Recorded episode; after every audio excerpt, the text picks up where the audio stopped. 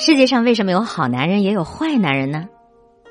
有个故事说，一户人家有三个儿子，他们从小就生活在父母无休止的争吵当中，他们的妈妈经常被打得遍体鳞伤。老大就想，妈妈太可怜了，我以后一定要对我老婆好一点。老二想，结婚真没意思，我长大了一定不结婚。老三想，哼，原来男人是可以这样打老婆的呀。你看，好男人和坏男人的逻辑，他天生就是不一样的。好男人能看到你的不容易，坏男人却总是想要得寸进尺。阿慧交往过两个男朋友，其中一个约会经常性迟到，另一个呢从来不迟到。爱迟到的那个就说：“因为我知道我迟到了，你一定会等我的呀。”从来不迟到的那个就说呢：“因为我知道我迟到了。”你一定会等我的，我不想让你等。你看，同样一句话，逻辑关系完全不一样。有的人是因为知道你一定会等他，所以他就放心大胆的迟到；有的人呢，却因为知道你一定会等他，而拼尽全力的不让你去等。那些在外面玩到天黑还不愿意回家的男人，都心安理得的辜负着家里为他留盏灯的女人。他们的眼睛都不是为你而生的，所以对你的好。他们也会视而不见的，他们的心都是石头做的，所以你根本就捂不热的。宇轩小的时候看《灌篮高手》，特别喜欢里面的流川枫，因为流川枫不仅篮球打得好，而且在面对一众美少女齐声的喊着“流川枫，流川枫”，哎呀，每当有美少女对他喊的时候，他摆出的一副面瘫的表情，还很酷很酷的。长大之后呢，宇轩就交往了一个面瘫式的霸道的总裁。然后彻底的败阵下来了。下雪天，宇轩发信息给他，说降温了，不要着凉哦。他回复：“嗯。”雾霾天儿，宇轩发信息给他，空气不好啊，记得戴口罩哦。他回复：“嗯。”最终，宇轩跟他分手了。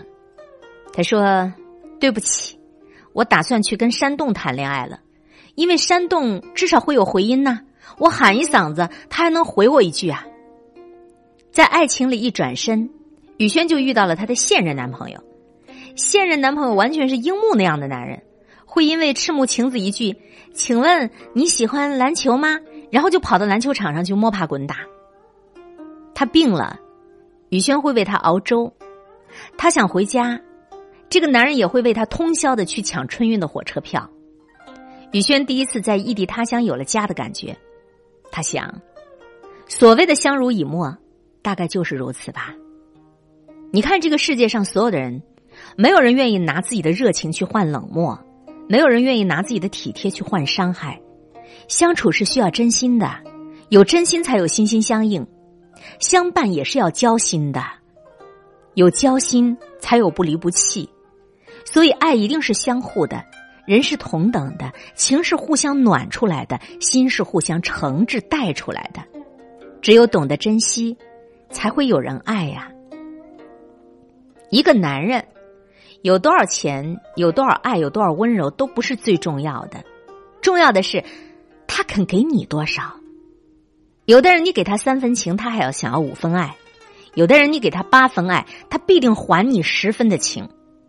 其实好男人无非就两个字儿，这两个字儿就是靠谱。就像陈道明说的那样。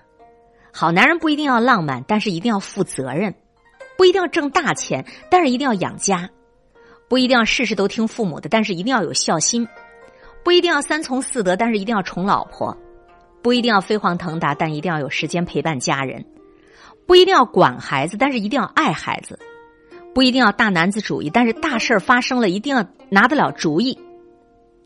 陈道明的老婆就是在他一无所有的时候爱上他的。每每提起来，陈道明都说：“这是他的伟大，却不是我的光荣。”如果说爱情是一场投资，那么陈道明的老婆就是一个大赢家。他找到的这个人，不仅能够看到他对他的好，还能够记在心里。一个心怀感恩的男人，终有一天会成为那个能给你买得起裙子，还能够陪着你去买裙子，并且还能够夸赞你：“啊，你穿裙子真好看。”成为这样的一只潜力股。我们的青春都不是永恒的，我们都总该趁着年轻做点什么。比如说，亲爱的，找一个靠谱的人，去过靠谱的日子吧。爱莲的男朋友叶磊是那种典型的小市民，爱莲呢有时候瞧不起他，说一个大男人还有记账本的习惯。不过除此之外，爱莲对他还是很满意的，毕竟这个男人愿意陪他看搞笑的综艺节目，还会做非常好吃的糖醋排骨。日子就这样无忧无虑的过着。爱莲从来没幻想过自己也会有一场正式的求婚，如果有，他的要求也不会太高。所以，当他看到那一枚光彩夺目的钻戒的时候，他的眼泪一下就涌出来了。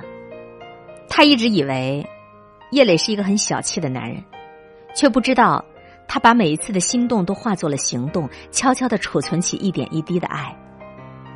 也许这样的男人不善言辞，但是他们会从细微之处让你感到体贴和真心。也许这样的男人不懂得浪漫，因为他们不想只和你睡一次。而是想要抱着你，和你睡一辈子。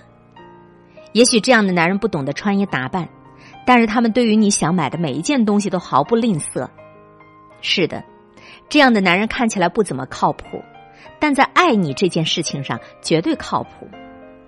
找个靠谱的男人，他们不会辜负你的每一点付出。找个靠谱的男人，女人自然就会在爱情里长成春天了。亲爱的。一个靠谱的男人，你找到了吗？